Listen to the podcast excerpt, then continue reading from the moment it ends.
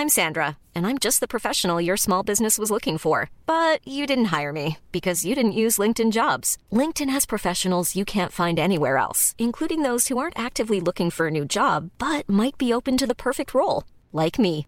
In a given month, over 70% of LinkedIn users don't visit other leading job sites. So if you're not looking on LinkedIn, you'll miss out on great candidates like Sandra. Start hiring professionals like a professional. Post your free job on linkedin.com/people today. Millions of people have lost weight with personalized plans from Noom, like Evan, who can't stand salads and still lost 50 pounds. Salads, generally, for most people, are the easy button, right?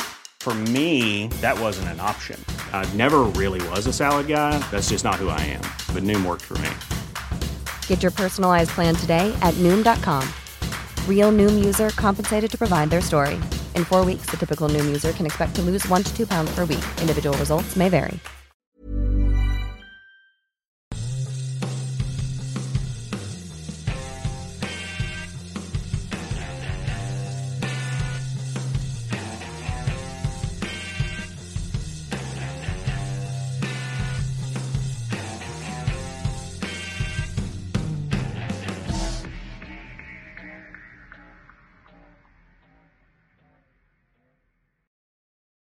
So, dann würde ich sagen, einen wunderschönen guten Abend zu unserem OilersNation.de Stammtisch. Äh, schön, dass ihr wieder da seid.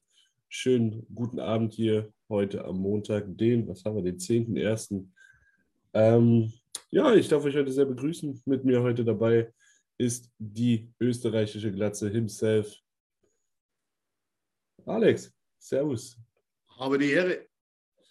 Dann meine schlechtere Hälfte, Niklas. Frohes neues. Jahr. Das ist, glaube ich, der erste Stammtisch 2022. Ja, Stimmt. Allen ein frohes neues Jahr natürlich, ist ja klar. ein gesundes neues Jahr. Und dann der Rollkragen-Terrorist. Schöne Grüße nach Holland. Bonsoir. Ich sag dir gleich Holland. Ey. Belgien. Holland ist doch halt eins. Ja, äh, wird Französisch gesprochen. wir, wir sind zu viert. Wir sind zu viert heute. Das ist schon mal genauso viele Leute wie die Oilers in diesem Jahr schon Niederlagen gesammelt haben. Ist das nicht wunderschön? Ähm, fangen wir am besten gleich mal mit dem Unerfreulichen an. Ähm, wir werden über die letzten vier Spiele unter anderem reden. Dann geht es ein bisschen weiter. Ich habe ein, zwei Fragen vorbereitet, äh, wie wir das Ruder rumreißen können. Soll nicht wieder eine Folge werden, auf der wir nur über Tippet rumreiten, sondern vielleicht auch mal ein paar andere Ansätze probieren. Äh, ich bin gespannt, ich freue mich und dann würde ich sagen, wir, wir gehen erstmal rein. Ich habe jetzt die letzten vier Spiele mal uns aufgeschrieben. Ähm, da war der, der New Year's Doubleheader Devils Islanders. Äh, Männer, habt ihr es gesehen? Kurz, kurzer Disclaimer noch, bevor wir richtig anfangen. Seht uns nach, dass heute das Overlay fehlt. Unser Technikfreund Jimson Jimson ähm, ist verhindert heute und wir haben gestern ein Notfallmeeting gehabt, dass wir den ganzen Laden überhaupt angeschmissen bekommen und wie ihr seht, äh, hat das funktioniert. Aber halt nicht in gewohnter Perfektion. Aber wir machen das Beste draus. Wir, wir sind etwas rudimentär unterwegs heute. Guerilla-Streaming. Ähm, dann würde ich gleich weiterreden und sagen, nein, habe ich nicht gesehen. Tatsächlich. So. Hast du nur. Ich habe nur das das haben wir, gesehen. Stimmt, das das, haben wir, war ja, das das haben wir war ja Neujahr. geguckt, Niklas. Das, war ja, das waren ja die frühen Spiele. Ja, die habe ich gesehen. Mhm. Aber die habe ich schon wieder ganz schnell verdrängt. Ja, besser ist es auch. äh, zweimal, zweimal haben die Oilers da in Overtime verloren. Äh, Christian, du hast das Spiel auch gesehen. Was ist deine Meinung? Ja, ehrlich gesagt, so präsent ist es mir gar nicht mehr. Ist ja doch schon wieder eine Weile her. Und ähm, es war ja auch Silvesterabend. Äh, aber wenn ich mich richtig erinnere, ist das Spiel gegen die Devils eins gewesen, dass sie eigentlich so nicht verlieren mussten, was halt voll in unserem zähflüssigen Strom aus Kacke gefallen ist, den wir im Moment durchwarten. Und äh, ja, doof gelaufen. Ähm, zum Anfang der Saison hätten wir das mit Sicherheit gewonnen. Ja, auf, auffällig, auffällig gute Beschreibung, muss ich sagen. Äh, Christian, äh, Christian, Alex, deine Meinung? Naja, jetzt zum, zum, zum New Jersey-Spiel. Da hast du die, die eine Seite von uns gesehen, äh, offenes Scheunentor hinten. In dem Spiel haben wir auch fünf Buden gemacht. Aber wenn du halt das Glück auch nicht hast, dann bringst du das nicht zu Ende. Ich glaube, das war das, wo wir, glaube ich, 30 Sekunden vor Schluss dann den Wrister bekommen haben, der wo dann oben reinflattert und die Latte noch abgefälscht, oder? Ja, Müsste es gewesen sein, ja. Also in, in, beiden, in beiden Spielen kriegst du halt, kriegst du halt spät äh, den Ausgleich und musst dann in der Overtime, die auch ungewohnt dann, weil da war, da kommen wir später noch hinzu, da waren ja auch alle noch da, meines Wissens nach. Natürlich hattest du Covid-Ausfälle, ich meine, Heimen war es.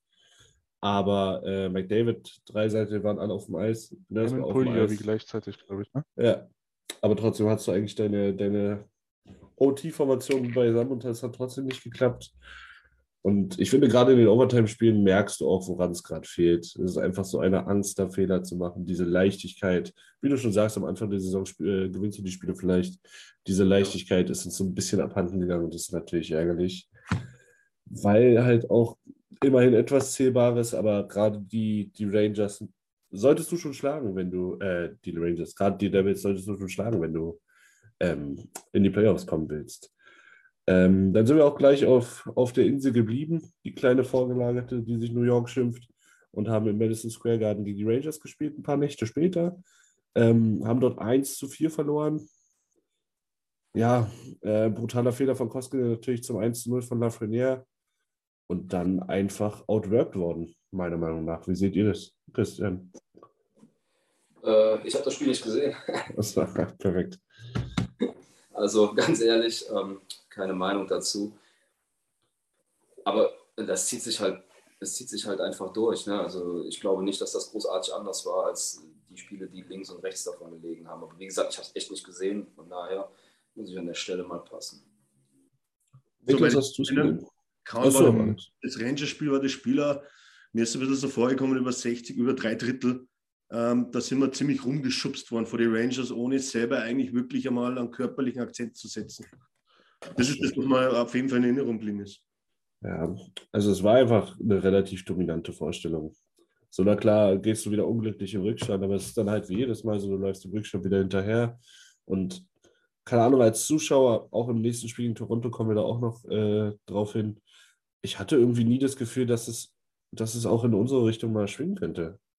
Es war immer irgendwie, ja, hm, mal schauen, wann, wann die wieder scoren, mal schauen, wann wir den nächsten dummen Fehler machen. Und das zieht sich dann halt relativ durch. Niklas, was willst das, du? Das Ding ist, Koskinen schenkt halt dem Gegner das 1-0 und dann rennst du erstmal richtig lange in den Rückstand hinterher, bekommst 2-0 und dann ist die Luft auch fast schon wieder draußen. Ein bisschen bezeichnend, dass dann McLeod den Anschlusstreffer macht, Vorlage Benson Torres. Das waren so ziemlich, also McLeod vor allem ziemlich der Einzige, der zurzeit irgendwie Normalform, wenn nicht sogar Topform hat.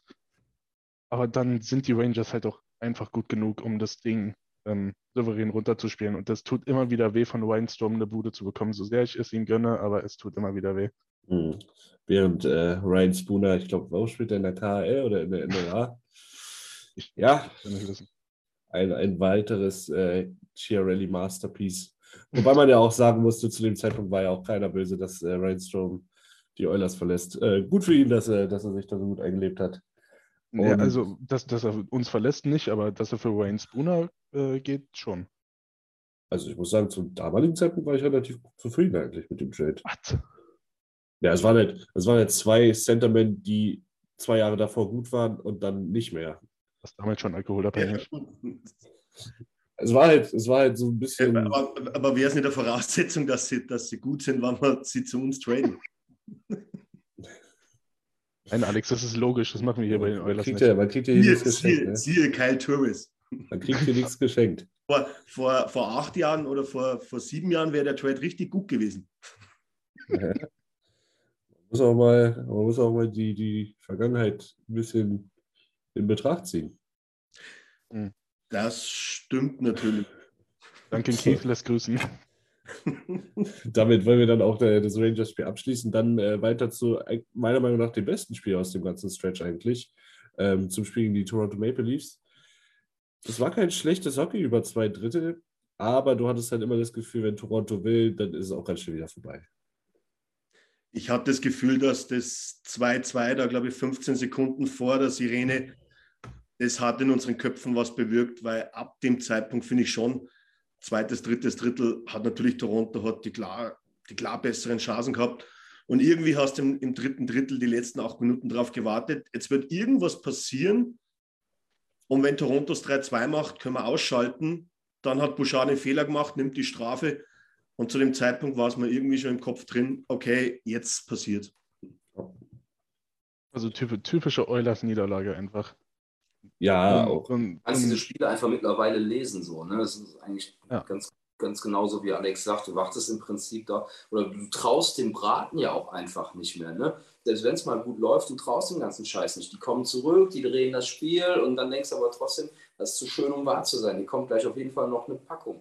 Und äh, ich weiß nicht, aber das ist ja auch so, wir sind immer noch 10-0-0, wenn wir das erste Tor machen, ne? Ja, machen wir dann nicht mehr. Wie viele Spiele das erste Tor nicht mehr gemacht? Ja, seit, seit 16 wahrscheinlich oder seit ja. 13, seit 14. So irgendwas, irgendwo habe ich mal das gelesen, kann aber schon eine Woche her sein, glaube ich, dass wir für die letzten, glaube ich, 24 Spielen 20 Mal das erste Tor gefangen haben. Das ist nicht gut. da kommst du, kommst du meistens nicht weit mit. Ja, und es ist halt auch wieder so typisch, so das erste Tor von den Leafs gegen die Bande, hinten gegen Smith ran, Tor, das 2-2, der Ausgleich, ich glaube, fällt kurz vor, kurz vor der Sirene, Ende ja. zweites oder Ende erstes, ich glaube Ende zweites, dritte.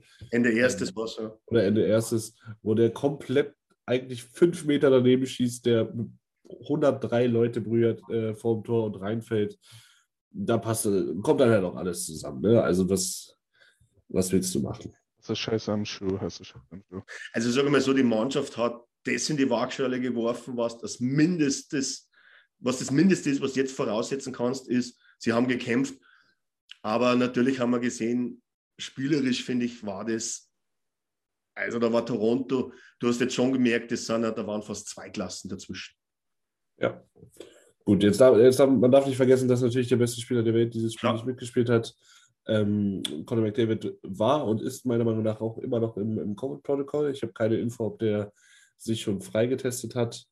Äh, tut aber, glaube ich, auch zurzeit nichts zur Sache, weil es sind jetzt noch folgende Spieler, und zwar Benson, Vogel, sie haben gestern das Covid-Protokoll äh, geentert. Äh, Holloway hat es heute getan. Vor gut einer Stunde haben die Oilers announced, dass äh, er anscheinend auch positiv getestet wurde. Es sind jetzt, glaube ich, noch sechs Spieler verschont von, von der ganzen Sache, sonst ist jeder durch oder aktiv drin. Äh, unter anderem natürlich das gute deutsche äh, Immunsystem hält. Drei Seite ist bis jetzt noch verschont geblieben. Hat als Kind sehr viel, wie heißt, wie heißt der Saft? Rotbäckchen? Mhm. Als, als Kind sehr viel Rotbäckchen getrunken. Ähm, da hält alles. Und äh, ja, normalerweise wäre ja auch heute Game Day. Normalerweise würden wir uns ja heute auf das Spiel gegen die Ottawa Senators sogar mal freuen, weil sogar wir mal hätten was holen können. Das wurde aber verlegt auf nächsten Sonntag. Und so haben wir ein bisschen Zeit ähm, zu reden über verschiedene Themen. Und da habe ich, wie gesagt, äh, drei Fragen vorbereitet. Da würde ich jetzt gerne mal beginnen, wenn ihr bereit seid. Bereit geboren. Meine erste Frage ist, und da gehe ich jetzt immer gleich, ich gehe immer zu Chris, dann zu Alex, dann zu Niklas. Okay? Meine erste Frage ist, welcher, welcher Change muss kommen, Chris? Head Coach. Das ist relativ einfach der Erste. Die Rosinen raus, das ist jetzt super. Alex, ja, was soll ich denn sagen? Also jetzt also die Frage ist ja, was kannst du tun? Ähm, welche Optionen hast du? Was ist realisierbar? So, und über den kurzfristigen Aspekt kann das eigentlich nur der Head Coach sein. Du kannst nicht große Positionen im Team umstoßen. Du musst, wenn dann auch ähm, ja, Trade-Partner finden. Ähm, ich glaube, wenn überhaupt, äh, ist halt die Frage, wenn du wirklich groß was ändern willst, an, an, was die Spieler angeht, von wem kannst du dich denn guten Gewissens trennen und mit einem guten Trade Value ähm, und wo bringt dich dieser Trade gegebenenfalls dann auch weiter? So, und da drehst du dich halt ziemlich schnell im Kreis, wie ich finde. Und wenn Tippett nicht in der Lage ist, und auch wenn wir nicht drauf rumreiten wollen, jetzt tun wir es doch wieder, aber wenn er nicht in der Lage ist, dazu einen Impuls in die Mannschaft zu setzen, ähm, um aus, diesem, aus dieser Abwärtsspirale rauszukommen, irgendwie, dann muss der vielleicht mal von woanders kommen. So. Und dann ist halt immer noch die Frage, ob Holland jetzt äh, sein Muster bricht oder eben nicht. Aber ähm, ich habe eben ja im, im Vorlauf kurz äh, den, die letzte Folge von 32 Thoughts angesprochen, ähm, wo das auch besprochen wird. Äh, tatsächlich ganz interessant, sollte man sich vielleicht nochmal geben, den Abschnitt. Ähm, ja, und da kommt dann auch halt im Prinzip übertragen, ist nicht der Wortlaut, aber wenn die Zeit das erfordert, dann musst du halt auch schon mal aus deinen Mustern ausbrechen, bezogen jetzt auf Holland. So, und dann muss dann vielleicht auch schon mal der Head Coach während der Saison dran glauben. Und das ist dann halt bei uns, glaube ich, mittlerweile der Punkt, ähm, ja, der erreicht werden muss. Also für mich ist das ganz klar, dass mit Tippet ähm, nichts mehr zu holen sein wird. Ähm, wenn überhaupt vielleicht die Abwärtskurve aufgefangen werden kann, aber ich sehe mit dem kein Fortkommen mehr. Und darum denke ich, dass der Change, den wir brauchen, als erstes kurzfristig der Head Coach ist. Okay. Alex, stimmst du ihm dazu? Ja, klar. Ähm, bin hier natürlich absolut deiner Meinung, wenn du systematisch durchgehst, was sind die drei Punkte, wo du angreifen kannst. Der erste wäre der GM, würde nicht passieren, aber da kommen wir später, glaube ich, noch drauf. Der zweite wäre Tippet, der dritte wäre, ähm, nochmal sauber im Kader rumzurühren. Auch das dritte ist, ja, leicht gesagt, schwer getan. Ähm, du kannst nicht das Team auswechseln und im Endeffekt, im Moment kannst du an einer Hand abzählen, wie viele Spieler das in Form sind. Ähm, und der Rest ist außer Form. Das heißt, da kannst du auch nicht jetzt allzu viel tun, aber kommen wir, glaube ich, auch noch später drauf. Klar, es bleibt ein Tippel hängen. Das ist jede Sportart ist so, der Trainer ist das schwächste Glied. Ähm, der Trainer kann den Impuls nicht setzen. Ich glaube, wir haben gestern kurz darüber geredet, Nils. Er ist jetzt im absoluten Desperation Mode. Ja. Das merkst du auch mit seinen Aufstellungen, mit den Entscheidungen, wo er trifft. Das ist teilweise nicht mehr nachvollziehbar, was er macht. Äh, er macht natürlich eins, er, er probiert es nur noch mit, seinen, mit den sage ich, mit Spielern seines Vertrauens. Mhm. Das Problem ist, die Spieler lassen ihn hängen. Ja. Sie, können, sie können wahrscheinlich gar nichts dafür. Sie spielen einfach. Das will ich ihm gar nicht vorwerfen, aber das Problem ist einfach, die Spieler sind außer Form auf die, wo er im Moment zählt. Das stimmt. Natürlich andere auch. Und, und deswegen ist es, ist es ganz genauso. Tippet, sein Vertrag läuft am Ende der Saison aus. Er hat für nächste Saison keinen Vertrag. Ähm, du hast es gestern richtig gesagt, Nils. Will ich jetzt noch wirklich 40 Spieler an ihm festhalten? Ja. Äh, wann ich jetzt schon weiß, äh, ich werde nicht in die neue Saison mit ihm gehen. Ähm, ich bin jetzt gerade, äh, ich glaube, jetzt sind wir runtergefahren auf Platz 6. Null unsere Ansprüche, verdammt nochmal. Äh, das heißt ja klar, ist für mich der erste Schritt ist, ähm, reine machen in der Trainerkabine und neues Blut reinbringen. Niklas, was meinst du?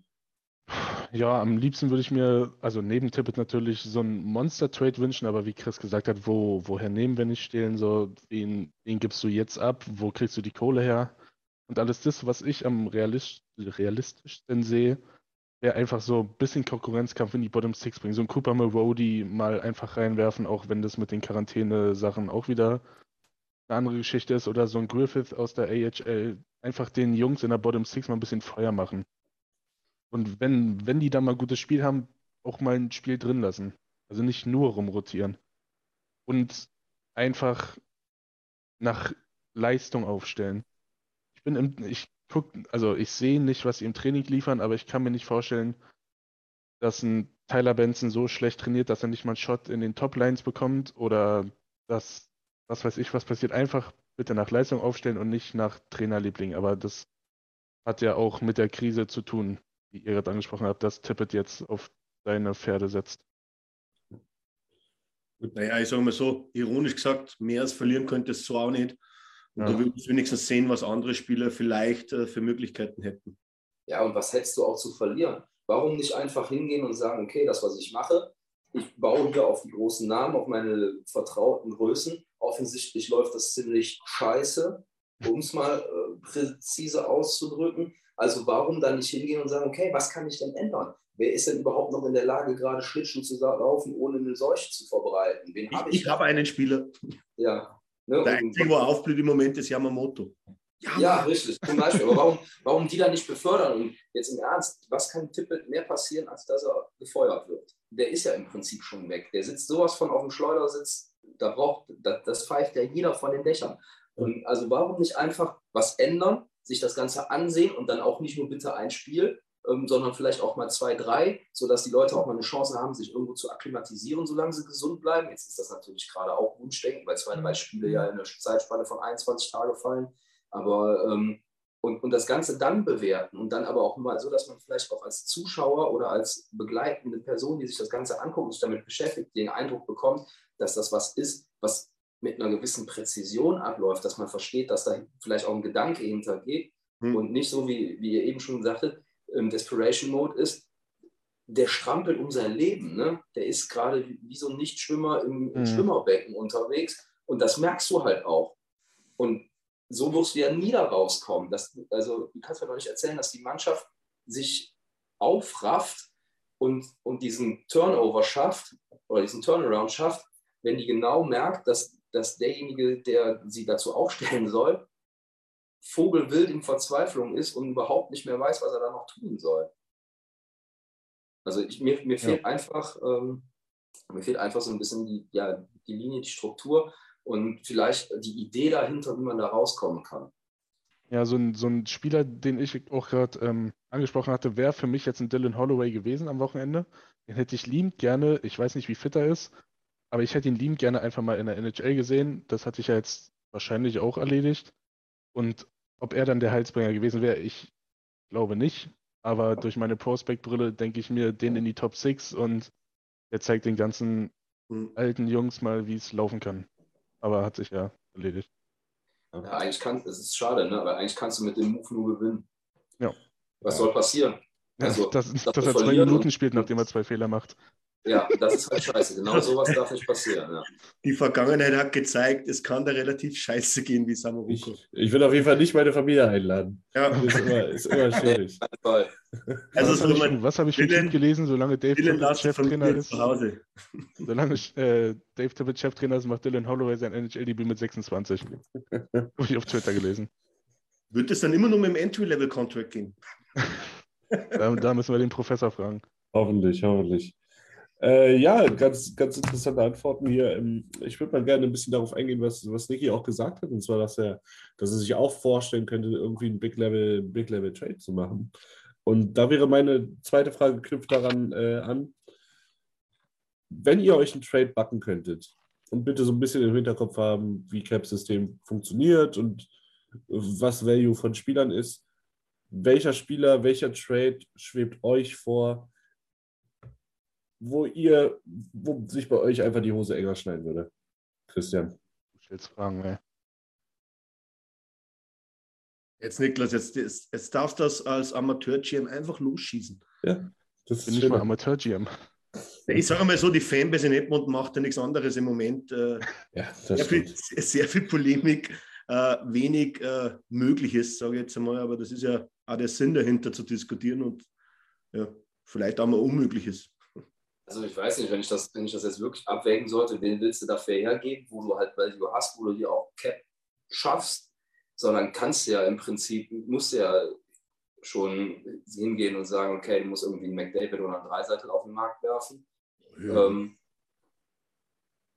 und ich wüsste nicht, wen wir dafür holen sollten, der das quasi dann adäquat ersetzt oder uns dann weiterbringt über den Verlust. Niemand, niemand für das Geld. Nicht mal zwei oder drei Spieler. Nee. Ich wüsste, also, äh, ich wüsste sofort, glaube ich, zehn Spieler. Das Problem ist, die nimmt kein anderer. Ja, Alex Tuck, Alex, wissen wir. Nein, nein, nein, nein, nein. Den habe ich zum Beispiel, den ja, habe ich, wenn ich, wenn den habe ich null auf meiner Liste. Dann, dann, würde ich auch sagen, wir schnüren ein schönes Paket aus einem Kässchen und einem Kostkinnen und gucken mal, dass wir dafür einen vernünftigen Verteidiger bekommen. Das bringt uns aber nicht weiter. Das, wie gesagt, das ist ja absolutes Wunschdenken. Das passiert ja niemals, außer du hast da irgendeinen, der irgendwie schwerstens neben der Spur läuft. Also ich glaube, zum ersten Punkt habe ich mit die Tage gelesen, ich glaube, es ist jetzt ein bisschen rausgekommen, äh, was, was sie Arizona so vorstellen kann für, für Chichuan. Ähm, ich glaube, es war ein junger Spieler, der wo aber äh, eine Stammkraft ist, ein Elite-Prospect und ein First Round. Das Schlimme dahinter, und ich bin ein absoluter Yamamoto-Fan, aber das typischerweise, würdest du den Trade zusammenstellen, wäre das für mich Yamamoto, Proberg und der First Round. Ja, ich hätte jetzt auch gesagt, unseren First, den Ken Holland ja anscheinend nicht moven will, wie ich gerade gelesen habe. Ja, habe ich auch gelesen. Ähm, ähm, ähm, ähm, und so leid es mir tut, ich mag ihn wirklich sehr, aber Philip Roberg, der muss dann halt herhalten als Trade Value. Aber für wen wirklich das jetzt aus dem Stand? Chitrin ist natürlich einer, der heiß gehandelt wurde, aber ja, sonst. Oder, oder einen Tyson Berry versuchen zu moven. Also ganz so kacke ist er jetzt auch nicht. Den's, wohin? Also ich habe mir, hab mir was überlegt, ähm, was ich sehr interessant finden würde. Ähm, wir rufen mal schnell in Seattle an und ich hätte ein schönes Paket geschnürt und würde mir holen Kalle Jankurk, mhm. Trigger, dafür gebe ich ihnen Koskinen, retaine sogar noch ein bisschen an Salary. Und gebe ihnen den, den ja, den First One würde ich ihnen nicht drauf geben, ich würde ihnen äh, Proback dazugeben zum Beispiel, weil wenn du Youngcrook bekommen könntest, der würde dir deine Probleme mal richtig lösen, der kann Left Wing, Center, Right Wing spielen, kann zweite Reihe spielen, kann erste Reihe spielen, kann dritte Reihe spielen, punktet brav, war in Nashville, glaube ich, wirklich stark, ist 30 Jahre alt, ist, glaube ich, mit zwei Millionen auf der Uhr, ist nach der Saison UFA. Ähm, was willst du mehr? Und Trigger, wenn wir bei den Torhüter sind, ich habe mir überlegt, es gibt zwei Möglichkeiten bei Torhüter. Corpisalo, das ist der nächste, wo ich der nächste finde, wo du unter den Bus wirfst, wie, wie Koskinen gemeint hat. Äh, niemals. Ähm, es gibt bloß zwei Möglichkeiten für mich. Das ist Georgiev, ist Backup in, in New York, wird an Chesterskin auf Dauer nicht vorbeikommen, ist unzufrieden, ist, glaube ich, auch mit, glaube ich, knapp 2,5 Millionen auf der Uhr, ist 24 oder nein, ist 25 also torhütermäßig, wenn wir, wenn wir jetzt über Torhüter reden, was er nicht von uns äh, wäre, dann ist das für mich Trigger oder Georgiev. Aber mit Seattle könnte ich, glaube ich, vielleicht das bessere Paket schnüren, indem ich Trigger und Jankrog nehme. Mhm. Ist für mich, das wäre ein Trade, der wäre richtig klasse, hilft uns in der Defense nicht, aber ich habe sogar auf der Defense noch zwei drauf, aber das wäre dann ein Mega-Paket mit Seattle weil es gibt bei Seattle noch einen Spieler, den habe ich damals beim Expansion Draft schon cool gefunden. Carson Sosi. Das wären drei Spieler, die wo interessant wären von Seattle für uns. Und alle drei bei Seattle. Ähm, aber das wäre halt, ich glaube, solche Megatrades, wann hat es das letzte Mal so einen Trade gegeben, wo es da auf einmal, war nicht, fünf, sechs Spieler plus Picks reinpasst? Mhm. Eichel. Okay, das waren zwei Spieler und, und, und Picks, oder? Ja, ja. Es gibt andere interessante noch. Ich habe da meine Liste schnell da. Ähm, bei Stürmer habe ich genau zwei nur auf die Liste genommen, weil das die einzigen zwei sind, die wo ich irgendwie sehe. Jankok ist für mich die absolute 1A, weil er wird dort wirklich viele Probleme lösen. Der zweite, wo ich drauf habe, das ist aber mehr so eine, eine, eine 3A-Lösung oder irgendwas. Jake Evans von Montreal. Ist ein typischer Center, auch kann auch äh, Right Wing spielen, 25. 1,7 Millionen, hat noch drei Jahre Vertrag. Aber ist natürlich kein Kalle Youngbrook. Und bei den Verteidiger hätte ich auf der Liste neben Carson Sosi hätte ich noch auf der Liste Jake Bean mhm. von die Jackets. 23 Jahre, kann links, rechts spielen. 2,3 Millionen, nur drei Jahre. Und der andere wäre noch äh, äh, Jeffrey Koff, ebenfalls für die Blue Jackets, wobei ich da äh, Jack Bean vorziehen würde. Der ist 26, hat nur zwei Jahre Vertrag mit 2,8 Millionen. Toronto, glaube ich, Tim bringt die immer wieder ins Spiel. Da würde ich aber nur Travis der Mod sehen. Ja, und ich glaube, der, der ist gerade wieder teurer geworden ich glaube, du solltest neben mit, mit, einem, mit, einem, mit einer Mannschaft, die wo vorne mitspielt, im Moment in, in so ein Trade-Gespräch gehen. Aber so Seattle, Montreal, Arizona, das sind so typische Teams im Moment. Montreal, da kannst du im Moment anrufen und sie werden nicht auflegen. Seattle bin ich mir sicher, kannst du anrufen und sie werden nicht auflegen. Aber du musst natürlich auch dir klar sein, Junge, scheiß auf den 2022 First-Round-Pick. Ja, der interessiert kein Schwein nächste Saison. Ja, da sind wir uns alle ein, glaube ich. Ähm, Nick hatte jetzt gerade im Chat noch geschrieben, Gallagher wäre eigentlich, also Nick hat Gallagher vorgeschlagen, Christian hat gesagt, wäre genau ein passender Typ. Die Frage ist, was muss man für Gallagher geben? Was, also die Frage ist nicht, was kann Gallagher dir noch bringen? Das hat man, glaube ich, in den Playoffs relativ gut gesehen. Gallagher ist auch ein richtig geiler Typ. Ich feiere den wirklich. Aber weiß nicht, ob der realistisch genug ist. Was hat ein Gallagher für, für ein Cap? Ich glaube sechs. Ja, komm. Ich sag ganz ehrlich.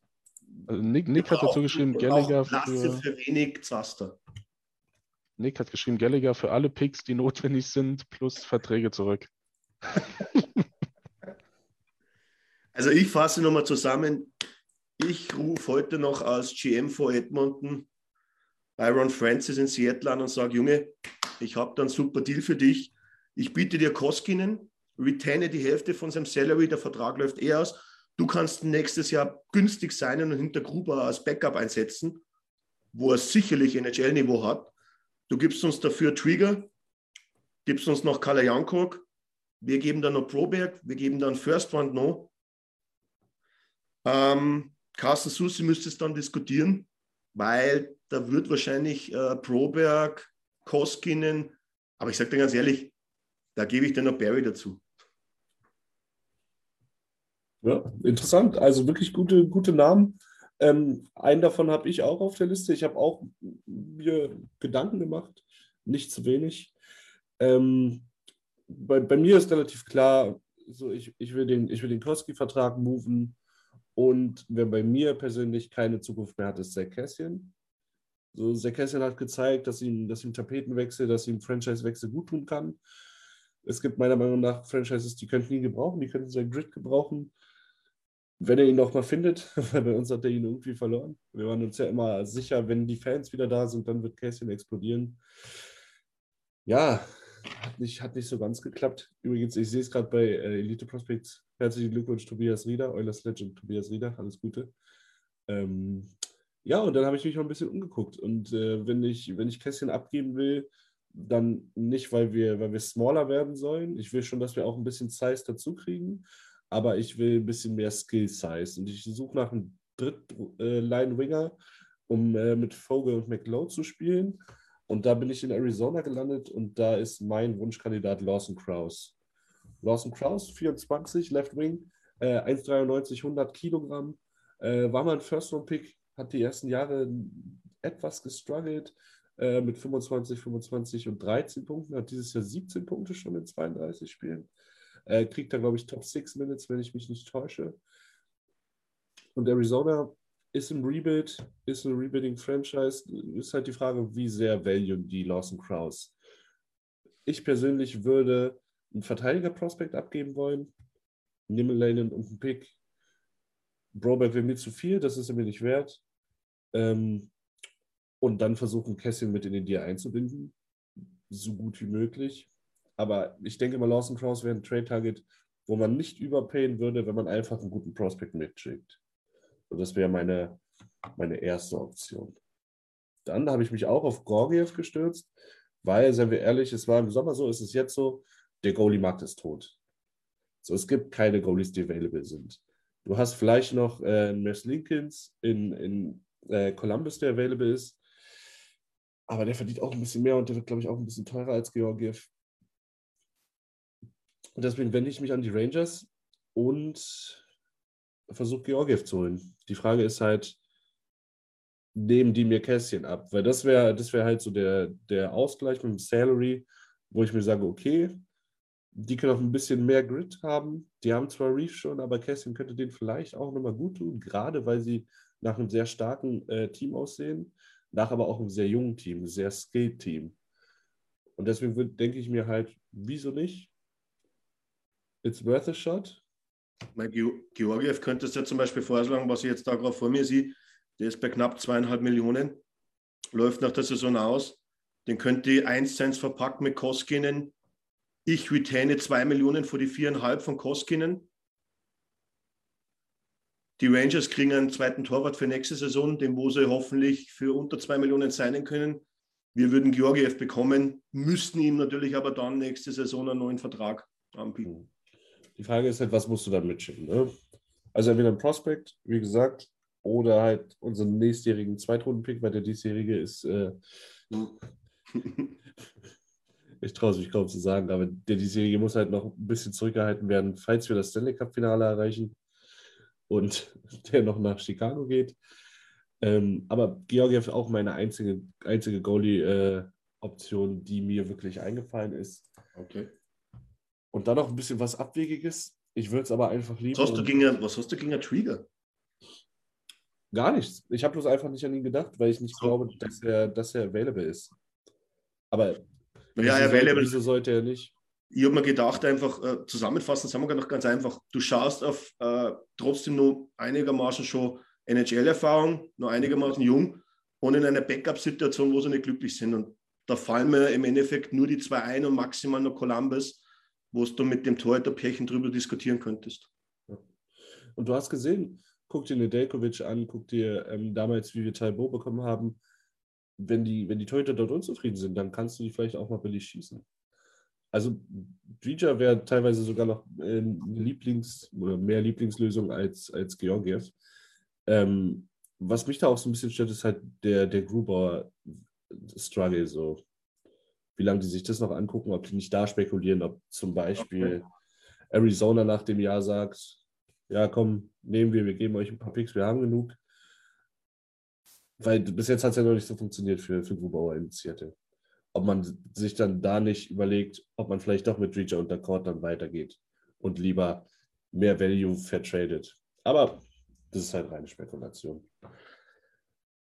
Ähm, und da habe ich mich äh, nach Columbus gewandt und hätte Interesse an Max Domi. Max Domi, 26, ähm, First Round Pick, Sohn von der Legende Ty das Domi. 26? 26 erst, ja. Ähm, hat nicht unbedingt die Size, aber ist ein unfassbarer gritty Spieler, kann Center, kann Left Wing. Meiner Meinung nach ein Spieler, den du in deiner Top, äh, in deiner Top 9 willst. Price Tag 5,3 Millionen. Auch da würde ich. Du hast ja dieses Cap-Problem, ne? Das heißt, du müsstest Koskinen mit, mitschicken, was für mich kein Problem wäre, weil wenn ich sehe, was Skinner in der A macht, so ob nur Koskinen oder Skinner da steht, wäre mir egal, dann kannst du wenigstens noch das Geld loswerden. Die Sache ist, ich sehe halt Columbus, so die haben gerade ihren Franchise Demon abgegeben, sind ein bisschen thin auf die, die sind für mich krass, krasser Trade-Partner, wenn du Broberg wirklich vertraden willst. Hm. So, die sind für mich dieser typische Broberg-Abnehmer, zusammen vielleicht mit Ari. Die Frage ist halt, was, was holst du dir noch von Columbus? Und da wäre dann für mich äh, Roslovic noch interessant. Hm. So, dann würdest du vielleicht ein Paket schnüren mit Domi und Roslovic. Von uns ist es dann Cassian, Koskinen und Broberg. Und da kannst du halt schauen, willst du von Columbus noch einen Pick? Aber das wäre für mich fast schon zu großer Deal, dass der über die Bühne geht. Aber was, was wollen die denn mit Koskinen? Ist mir egal. Das, ist, das ist eine gute Frage. Zwei finnische Torhüter auf der Bank. ja, also du kannst halt, entweder vertradest du noch einen von den beiden anderen oder du hast ihn halt auf der Payroll, weil ich glaube halt nicht, dass es für Columbus dies Jahr irgendwo hingeht, ehrlich gesagt. So, und Ja, sie sind auch nicht recht viel weiter weg von den Playoffs wie wir im Moment. das stimmt. Aber sie haben meiner ich bin halt der Meinung, sie haben nicht das Talent im Kader wie wir. Ja, ja klar, weil da brauchen wir nicht über. Aber ich glaube, dass einmal ganz wichtig ist, zusammenzufassen, weil jetzt haben wir die ganze Zeit uns ausgelassen. Ja. Was, was wären Wünsche? Aber an die Runde, wo haben wir denn wirklich die Probleme im Kader? Um das einmal anzusprechen, weil im Endeffekt, ähm, so wie wir jetzt gerade diskutieren, so hätten wir auch 2017 diskutieren können und hätten sagen können, okay, wir haben jetzt drei, vier Jahre später oder gehen wir nicht so weit zurück, gehen wir in die drei Jahre Tippet äh, und wir diskutieren eigentlich immer über dasselbe Thema, was unsere Needs sind. Wir haben ein Death-Scoring-Problem, also aktuell Bottom 6. Wir haben das Goaltending nicht. Mhm. Spielsystem haben wir auch keins, aber das ist eine andere Sache.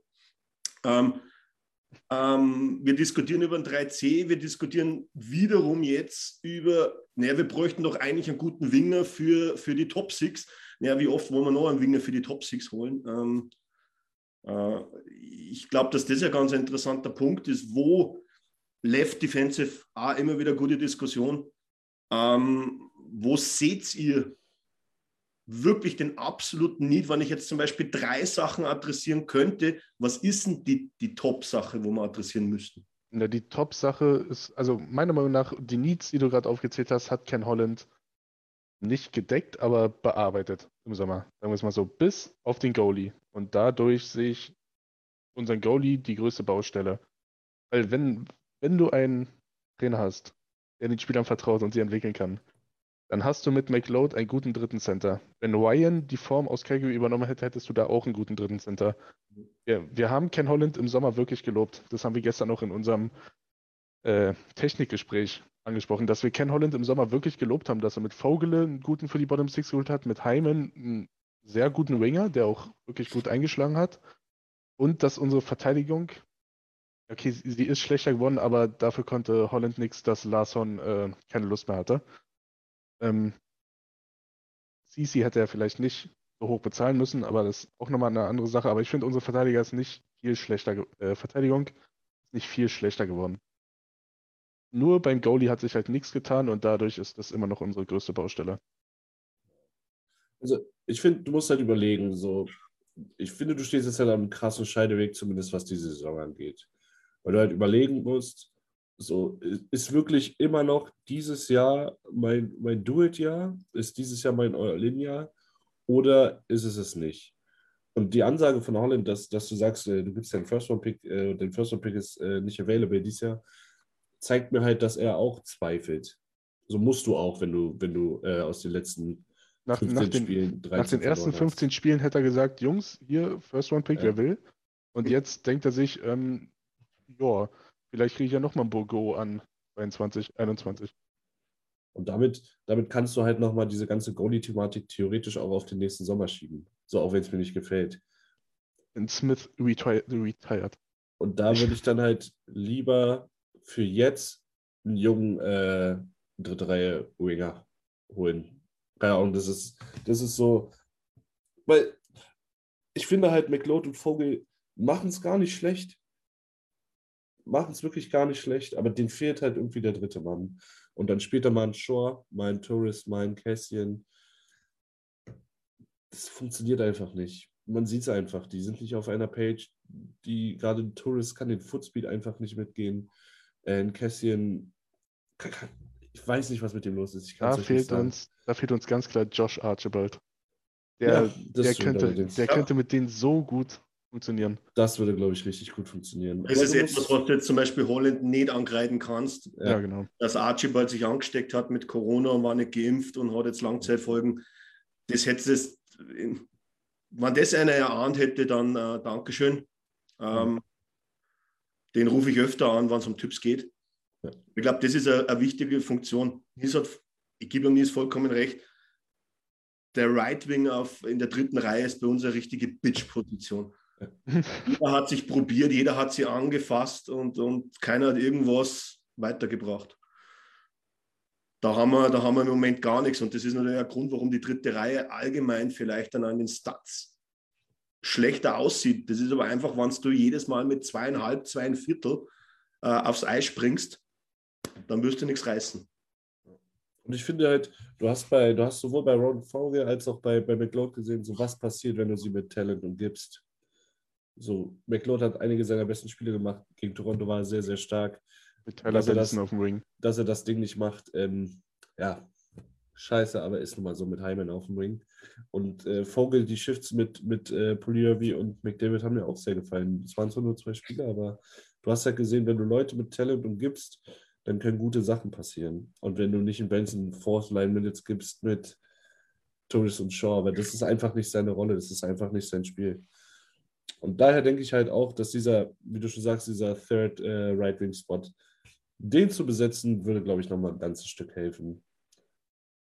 Also, also ich bin da einerseits Niklas, ich gebe dir recht, andererseits nicht. Für mich sind es eigentlich ziemlich gleichwertig äh, von den Needs her, wo ich sagen würde, das ist der Goalie und es ist der, das ist der auf, in der dritten Reihe der Right Wing. Ähm, Wenn du das adressieren kannst, und jetzt kommen wir nochmal zurück, dass wir an Ron Francis anrufen sollten. Und schon wäre der Deal verpackt. Am, am besten wäre es halt. Nicht mit einer Klappe schlagen. Am besten wäre es halt wirklich, du kriegst Koskinen weg für einen Third-Line-Winger und Skinner wird Fulltime-NHLer. Mehr oder weniger. Und, aber was ich auch hoffe, ist, dass das mit der Ankunft von Holloway, der ist zwar ein Left-Winger, aber dass du da vielleicht auch noch ein bisschen flexibler wirst in der Top-Line.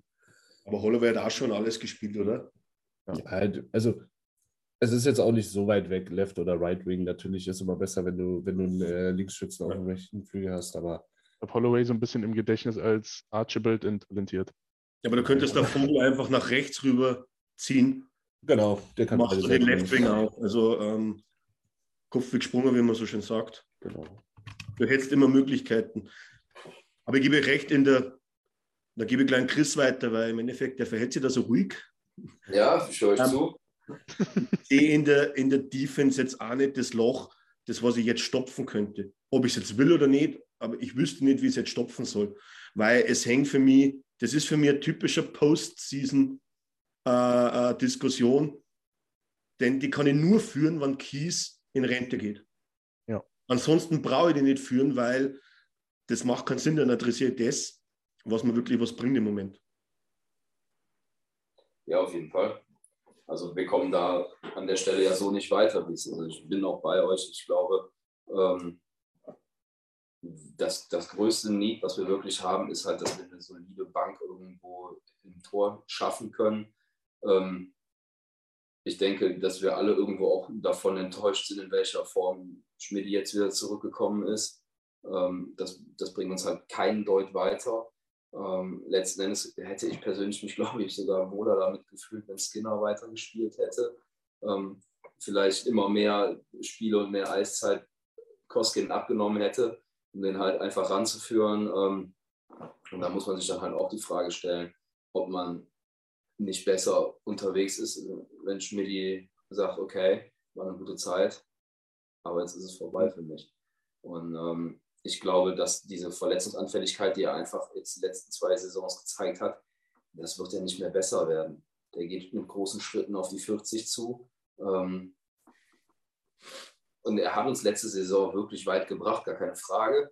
Ähm, aber das Geschäft ist halt einfach zu, ein Geschäft irgendwie zu schnelllebig, als dass wir uns jetzt darin nochmal widerspiegeln könnten. Also von meiner Seite her ist es wirklich so, dass ich denke, okay, wir müssen irgendwie das schaffen, wenigstens eine Personalie ähm, mit, einem, einem, vernünftigen Stammtorhüter zu besetzen und dann halt, wie Niklas eben auch schon mal angebracht hat, Skinner einfach zum Fulltime-NHLer zu machen und dem mindestens ein Drittel der Spiele zu geben und den einfach spielen zu lassen. Und du siehst ja, was er kann. Es funktioniert ja mit ihm und die Frage ist halt einfach, wie viel Zeit er braucht, um sich da weiterzuentwickeln. Und den Versuch ist es meiner mhm. Meinung nach auf jeden Fall nach auf jeden Fall wert. Ähm, da könnte ich mir halt auch so ein Budget gut vorstellen, dass der unser Mann sein könnte. Aber da musst du halt beide Goalies irgendwie loswerden. Das ist letzten Endes die gleiche Frage wie auch mit Keith. Ja, das kannst du nur angehen, wenn du einen findest, der die Koskinen abnimmt und wenn Mike Smith in Rente geht. Und dann hättest du das Problem trotzdem, wenn du das jetzt während der Saison machst, weil du Skinner ist jetzt im Moment in der Cap-Hölle. Ja, nee, während das ist, das ist im Moment. Also, er hat, glaube ich, vier Mörderspiele in der AHL. Ich glaube, das muss man hier erwähnen, abgeliefert, ja, glaube ich, ja. Safe Percentage von 93 oder 94. Äh, Bankers gewinnt auf einmal. Also ein Trainer in der Franchise gewinnt zumindest Spiele wieder. Ja. Und das ist nicht so schlecht. Ähm, aber er ist halt absolut in diesem Dilemma jetzt im Moment drin, dass, dass, dass solange Schmidi gesund ist und ich glaube, keiner will jetzt sagen, hey, Schmidi verletzt dich wieder, damit wir dich wieder auf LCA einsetzen können. Aber solange das der Fall ist, wird Skinner unten bleiben, weil fürs Taxi-Squad, das ist äh, wie Perlen vor die Säue werfen. Ähm, äh, da gibst du ihm lieber die Eiszeit in, im, im Bakersfield. Nee, keine Frage. Also während der Saison ist das aktuell, ist es kein Modell. Es funktioniert einfach rechnerisch nicht.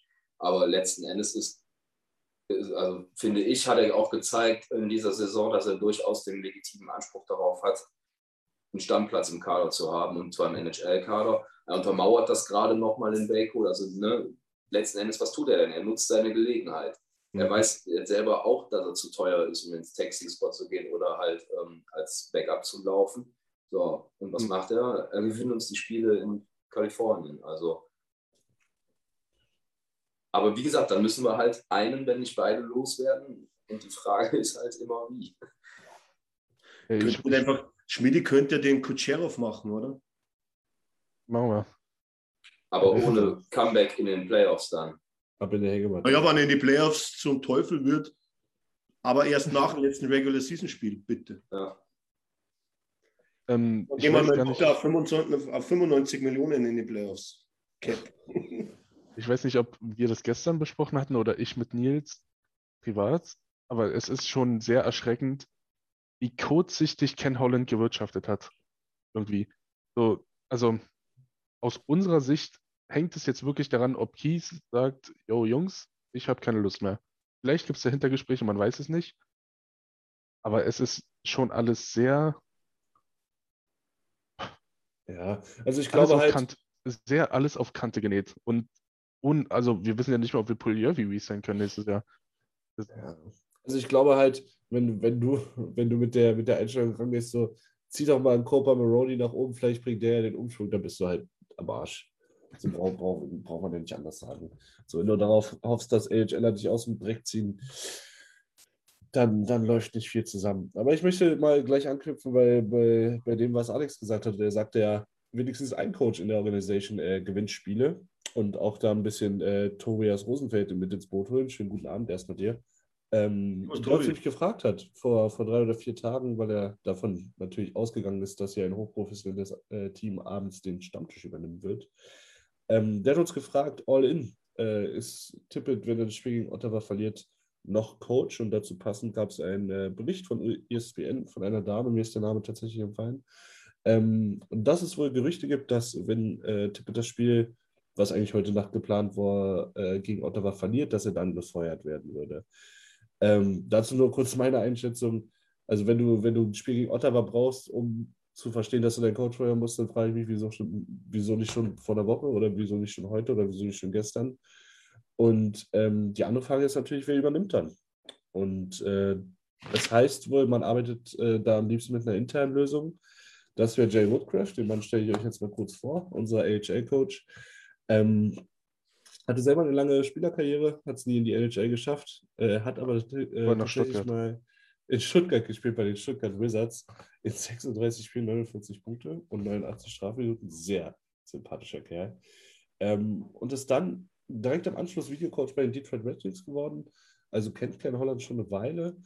Äh, war dann sieben Jahre der Assistant Coach von ähm, Todd McLennan in San Jose und ist ihm dann äh, zu den Oilers gefolgt. War also zehn Jahre in der NHL tätig als äh, Assistant Coach und äh, wurde dann, als McLaren entlassen wurde, zum Bakersfield Head Coach. Nils, halte mal kurz inne. Ähm, ich glaube nämlich, dass gerade das Live-Video unterbrochen worden ist. Ist das bei euch auch oder ist das nur bei mir? Nee, bei mir läuft's. Bei mir läuft's auch. Ja. Okay, dann ist das nur bei mir. Tja. War schon wieder, ich, war, ich war schon wieder wie Tipp mit dem Panic-Mode. Österreichische Telekom-Rechnung nicht bezahlt. Ähm, Oder muss man die bezahlen oder was? Solange du jetzt nicht panikartig einen von uns dreien gegen Tim austauschst, ist alles okay. Hat dann die Bakersfield Condors übernommen, hat in seiner Rookie-Saison direkt mal 42-21 äh, gefinisht, ist dann in der zweiten Playoff-Runde rausgeflogen, hatte dann ein bisschen Down hier letztes Jahr den, äh, den kleinen Titel geholt ähm, mit den Condors und zwar äh, gab es da so eine Pacific Conference äh, Championship, wenn ich mich nicht täusche, da 24-14. Dieses Jahr 11-8, aber zurzeit äh, sind die echt gut unterwegs, die Condors.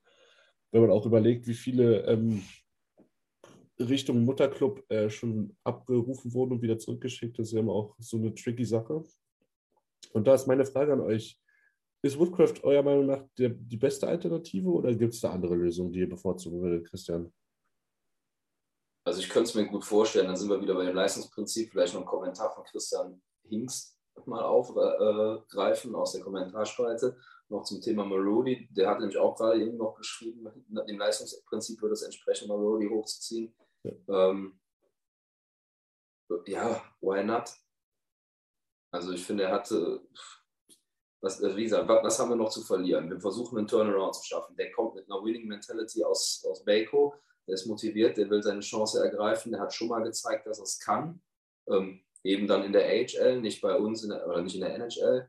Ähm, er hat, glaube ich, einen großen Einfluss auf viele Prospects oder viele AHLer, die wir mittlerweile hochgezogen haben, die ähm, in Form von einem McLeod ein Stammspieler geworden sind oder in Form wie zum Beispiel von Stewart zukünftige Stammspieler sein werden. Ähm, ja, also wieso nicht? Der kennt einen großen Teil des Kaders schon, der hat einen Draht zu den Leuten, der ist ein Teil der Organisation. Ähm, und wen willst du von außen ranholen? Wirklich die einzige Frage, die sich mir stellt, ist, ist er bereit, mit Stars umzugehen? Aber das ist wirklich das Einzige, was mich zweifeln lassen würde. Also, also ist er bereit, einen Leon und einen Connor zu handeln? Okay, jetzt ist das live der Roadie. Jetzt sind wir mal richtig, richtig hin und her gesprungen. Also Niklas, mach, mach jetzt du weiter mit Woodcroft, oder? Ja. Na, weil der Chris hat gerade über, über Cooper Marody geredet. Ja, dann hast du aber noch ein bisschen was äh, verpasst, glaube ich. Ja, er, ist, er, ist, er ist von Marody zu über Woodcroft gekommen. Ja. Andersrum. Mal, was ist denn los? Aber Bier ist schlecht. Das letzte, letzte Bier ist immer schlecht. Ja, wie, wie Chris gesagt hat, ich glaube, der entscheidende Punkt ist einfach, dass er die jungen Spieler kennt dass er Baco auch wirklich in keiner guten Verfassung äh, übernommen hat. Ähm, wann soll das denn sein, Christian? So ist es. Jetzt. Jetzt ist die Chance dafür. Sonst sehe ich ihn woanders. Bin ich ganz ehrlich. Und wenn ich Mike Babcock im äh, Stream lese, vorhin auch schon, ho ho hockeytechnisch gesehen kann es sein. Auch da bin ich mir nicht mal sicher. Aber wenn du Mike, Mike Babcock hinter die Bande stellst, dann kannst du Connor auch äh, Toronto-Jersey schenken. Weil sehr viel länger spielt er dann nicht mehr bei uns. Schneller weg als gucken kannst. Äh. Ja, also ich finde auch, äh, Woodcraft ist die beste Lösung, weil so die, die Erfahrung hat er. So, er hat zehn Jahre lang als Assistant Coach in der NHL gearbeitet. Das ist keine kleine Sache. Er kennt Connor auch von damals, er kennt Leon von damals. Das äh, habe ich immer das Gefühl, vergessen sehr viele, dass er die ja schon gecoacht hat. So, natürlich waren die damals noch nicht die, die, die sie heute sind, aber auch er ist gewachsen. Äh, vier Jahre AHL Headcoach ist, glaube ich, nicht die witzigste Zeit. Deswegen bin ich da auch bei Niki, wenn, wenn er sagt, ähm, wenn er diesmal wieder übergangen wird, so wann dann? Vielleicht, also ich, ich würde da so eine, so eine Toronto-Lösung 1A, 1B bevorzugen, auch wenn ich immer ungern nach Toronto schaue. Die haben es mit Sheldon Tiffy gemacht, haben mhm. ihn nach einer erfolgreichen AHL-Zeit hochgezogen, haben ihm gesagt, hier, mach, haben ihn ein paar erfahrene Assistant und Associate Coaches an die Seite gestellt. Deswegen würde ich zum Beispiel mich auch nicht von Glenn Gullitzen trennen. Trennen. Trennen. Trennen. Trennen. Ähm, Gullitzen sicherlich auch eins der Probleme. Playfair sicherlich auch eins der Probleme. Also ich, ich finde, wenn du Tippet schmeißt, dann musst du da einmal ganz durchfängen. Ich weiß nicht, wie lange das dauert, so neue Associates ranzuholen, aber da musst du da einmal ganz also ich sagte ganz ehrlich, Playfair wird bei mir auch gehen, weil dafür ist unser Decor Und unser Goalie-Coach, der mogelt sich seit was weiß ich wie vielen Jahren hier durch, mit den bodenlosesten Leistungen, die ich jemals gesehen habe. Und Jaden ja, Schwartz hat immer noch einen Job. Gehen, sobald er probiert, den, da steht er immer noch nicht selbst im Tor. drüber haut, da kann er, der, der Goalie-Coach nichts dafür. Oder eins muss man sagen, Koskinitzfang hat es besser geworden. Du, du musst Lars da denken, wo sie herkommt. Lars würde was anderes sagen, aber ich, ich gebe dir jetzt. Da denken, Jetzt, jetzt, besser geworden ist immer noch nicht. Ja. ja. Jetzt hören wir erstmal auf mich zu unterbrechen, Niklas, okay? Mich nicht. Wo war ich jetzt stehen geblieben? Playfair würde ich direkt auch mit rauskehren, weil ich finde, unsere, unsere D ruft nicht das ab, was sie eigentlich können müsste und spielt einfach keinen kontrollierten guten Aufbau. Liegt sicherlich auch am Komplettsystem. Äh, ich finde es halt schwer, Gullitzen zu werfen. Der ist für die, der ist für die Special Teams da. Wir sind immer noch Erster in äh, Powerplay Percentage in der NHL. Jetzt, aber wenn du diese Spiele hast, dann. dann ich, du sollst aufhören, mich zu unterbrechen. Nein! wenn, wenn du dann Newton, Leon und Connor hast. Jetzt da, das gibt's ja nicht. Und dann. Die, die stellen sich doch alleine auf. Du, du kannst mir doch nicht erzählen, dass der Gullitzen sagt: Leon, du rennst jetzt dahin und nimmst da den One-Timer. Okay. Ich, muss, ich, ich muss euch mal kurz unterbrechen, weil da ist ein interessanter Kommentar, äh, den kann sicherlich einer von euch in der Runde dann auch äh, Michael, Michael Graf, Servus, erklären, weil er hat jetzt geschrieben, hey, warum haut McDavid bei Babcock ab? Jeder redet immer drüber, aber was ist denn da eigentlich das Prinzip, warum jeder immer sagt, okay, dann, ha dann haut das sicherlich Connor ab, wenn Babcock Trainer werden Na, das, das war vor gar nicht so langer Zeit. Babcock ist ja jetzt TV-Experte, alleine deswegen würde ich schon, den schon nicht mehr heiern, irgendwie. Das ist immer komisch. Ähm, und dann hat er gesagt, dass, wie, wie war das? Irgendwie Aber war, das, das, war das Babcock oder war das Torts? oh, Weil das, Das ist, das ist für mich ein und derselbe Mensch. das war Tortorella, was ich meine. Ja, ja, genau, das war, glaube ich, nämlich Torts. Aber, Aber also Babcock glaube, ist doch auch so Oldschool-Trainer. Ja, genau. ähm, Ja. der nie für die Moderne steht. Und ich glaube, dass das vielleicht eins der größten Themen, jetzt nicht, dass ich Babcock mit Ken Hitchcock äh, vergleichen würde, aber es ist jetzt nicht so, dass die so komplett unterschiedlich wären, die beiden. Vielleicht vom Ansatz her. Ich glaube einfach, dass Babcock null zu unserem Edmonton-System passen würde, obwohl das natürlich in Detroit ganz gut funktioniert hat. Ich glaube, ich kann So, man. dann, dann entschuldige ich mich persönlich bei Mike Babcock, weil ich ihn verwechselt habe. aber, also, um jetzt Aber mal die, tro- die, trotzdem. die un, unfähigen Zwischenrufe hier ein bisschen zu ignorieren aus, aus, der, aus der Ecke mit dem weißen Hintergrund. Nicht du, Christian. Ähm, Ich habe Bilder. Hallo? ich, Ich habe, hallo, ich habe meine Pokale. Hallo? Und ein schwarzes Sofa. Ja, das, Äh. sind aber, das sind aber ziemlich kleine Pokale, muss So, ich. Hallo, mit- mit Kleinschüler Machpokale. Bambini, Mitmachpokale. aber mit Stolz. Ähm, also wie gesagt, für mich ist Woodcraft die perfekte Lösung. Er kennt das, äh, er kennt das Team, lässt ein gutes Hockey spielen in der A. Und wie Christian auch schon schreibt, äh, jeder hat auch mal eine Chance verdient. So, wann willst du es rausfinden, wenn nicht jetzt? Dann gib ihm halt erstmal bis Ende der Saison und schau, wie es wird. So, weil das ist ja auch, je länger du wartest, umso weniger Prove-It-Spieler hat ja auch der gegebenenfalls neue Head Coach. Der einzige, den ich da wirklich ähm, bevorzugen würde statt Woodcraft wäre für mich Paul Maurice, aber ich sehe den nicht in der Hockey, äh, hinter der Hockeybank, zumindest mal bis zum Sommer. Weil, warum hätte er sonst aufhören sollen? Ist Es bekannt, wäre warum sehr er komisch, aufgehört wenn hat? er erst hinwirft in, in, in Winnipeg. Äh, und dann, ich glaube, gestern haben wir darüber geredet, weiß nicht, ich glaube, Nils, du hast das gesagt. Und dann übernimmst du äh, kurze Zeit später eine neue Franchise das, als Headcoach, wäre ein bisschen komisch. Ja. Ich habe aber mal wirklich einmal ähm, seit gestern, glaube ich, mal ein, zwei Artikel durchgelesen. Ähm, ich habe da vier Trainer auf der Liste. Ähm, die Nummer eins ist bei mir auch ganz klar Jay Woodcroft, Everybody's Darling, glaube ich. Und jeder wäre glücklich. Ähm, Lane Lambert hat Nils ins Spiel gebracht. Sicherlich sehr, sehr interessanter junger Coach. Ähm, der dritte ist Rick Tockett, den wo ja äh, der Professor auf die Liste mal gesetzt hat, glaube ich auch sicherlich interessant. Und dann habe ich noch einen rausgesucht, der wo eine sehr interessante Vita hat. Ähm, Mike Vellucci, Assistant Coach bei den Penguins, hat zweimal, ich glaube, einmal den Titel in der OHL geholt, einmal in der WHL, hat mit den äh, Charlotte Checkers mit, glaube ich, dem niedrigsten Budget in der ganzen AHL die Calder Trophy geholt und ist jetzt, glaube ich, seit zwei Saisonen Assistant Coach bei den Penguins. Also, wenn du den Journalisten glauben willst, ähm, wird der sicherlich mit Woodcroft, äh, mit Woodcroft und Line Lambert auf eine Ebene gestellt. Also, das sind die drei äh, Elite-Nachwuchscoaches, sagen wir es jetzt in Anführungszeichen, weil die Jüngsten sind es auch nicht mehr. Hm. Ähm, aber die, wo, äh, wo erwartet wird, dass sie früher oder später äh, ihr NHL-Debüt geben werden. Ganz sicher. Cool. Also ich glaube, wir sind uns relativ einig, dass wenn, wenn dann Woodcraft wäre unsere Wunschlösung. Ähm, was ja auch schon seit jetzt ein, zwei, ein, zwei Wochen, glaube ich, nicht wirklich zu überlesen und zu überhören ist. Äh, ja, die einzige Frage, die ich mir halt wirklich nur stelle, ist, wann zum Teufel, wann? Wann? Weil uns läuft, uns läuft einfach die Zeit davon, das ist einfach so. Der Professor bringt schon wieder Hitch ins Spiel. Als Berater und, und, und, und Woodcroft.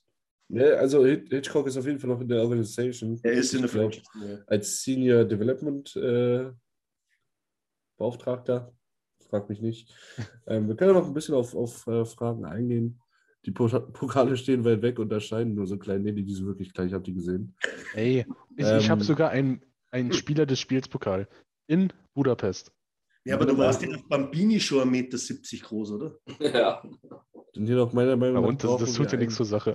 Ja, aber der Pokal ist dann trotzdem klein im Verhältnis. Jeder normale Bambini ist 1,10 Meter groß, dann ist der Pokal in der Relation in Ordnung. Ja, aber Niki war, war mit, als Babini halt auch schon 3,12 Meter. Okay. So, da war er Ich halt noch glaube, klein. den, den Man of the Match Pokal habe ich bekommen. Für nichts. Schüler. Hallo? Da habe ich, ein- da hab ich ein Tor geschossen als Verteidiger. Das war nicht mal schlecht. Mensch. Das war so ein Hammer von der Ballonlinie. Habt ihr noch nicht gesehen. Deutsche KMK. Ja, deutsche Evan Bouchard. Ähm, dann Michael Graf, meiner Meinung nach brauchen wir einen Coach, der ein paar Ringe am Finger hat, der in der Kabine eine absolute, der muss in der Kabine eine absolute Autorität sein. Ich weiß nicht, ob Woodrow verheiratet ist. So, woher? Du kannst ja auch keinen Coach backen. So, ich, ich verstehe das und ich würde es wahrscheinlich auch begrüßen. Die Frage ist halt, so willst du, willst du dieses Old Boys Club weiterführen oder willst du halt wirklich mal frischen Wind, ein modernes Spielsystem, einen jungen Coach? Weil du siehst, du, du siehst wirklich around the league, junge Coaches haben in letzter Zeit wirklich gut funktioniert. Ich glaube, damals in Pittsburgh wurde auch der HL-Coach promoted. Ähm, wie gesagt, Sheldon Keefe ist immer das Beispiel, was du rausstellen kannst. Brandon Moore ist ja auch noch ein relativ junger Coach, wenn du es so nimmst, äh, bei den Carolina Hurricanes.